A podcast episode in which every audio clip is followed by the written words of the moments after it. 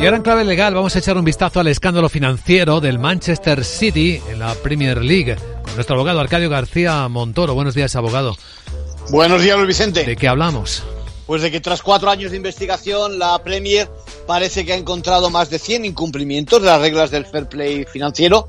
Se han producido desde que Dubái se hiciera con el club. Aquel escándalo financiero que publicó en su momento la prensa alemana, de Spiegel, sostenía que las cifras no se ajustaban a la realidad y el engaño llegó a la UEFA, donde hubo sanción, prohibición de competir en Europa, pero al final quedó anulada. Bueno, ahora la Liga ha puesto en manos de una comisión independiente el quebrantamiento de las reglas entre quejas, ojo, de por la falta de transparencia del proceso.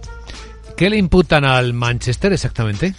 Pues primero que, que, miente en cuanto a su capacidad comercial, la cifra de ingresos por el capítulo de patrocinio no cuadra, todo apunta a que la propiedad hace grandes aportaciones. Y en cuanto a los costes de gestión, los que declara no son los auténticos. Ha hecho públicas cantidades inferiores porque saca de la cuenta principal del club ciertos contratos que atribuyen a terceras empresas. ¿Eh? El caso, sí, el caso pone en duda y sobre la mesa el modelo deportivo, ¿no? Donde los países son propietarios de clubes y estos se suman a la política de lobbies. En conclusión.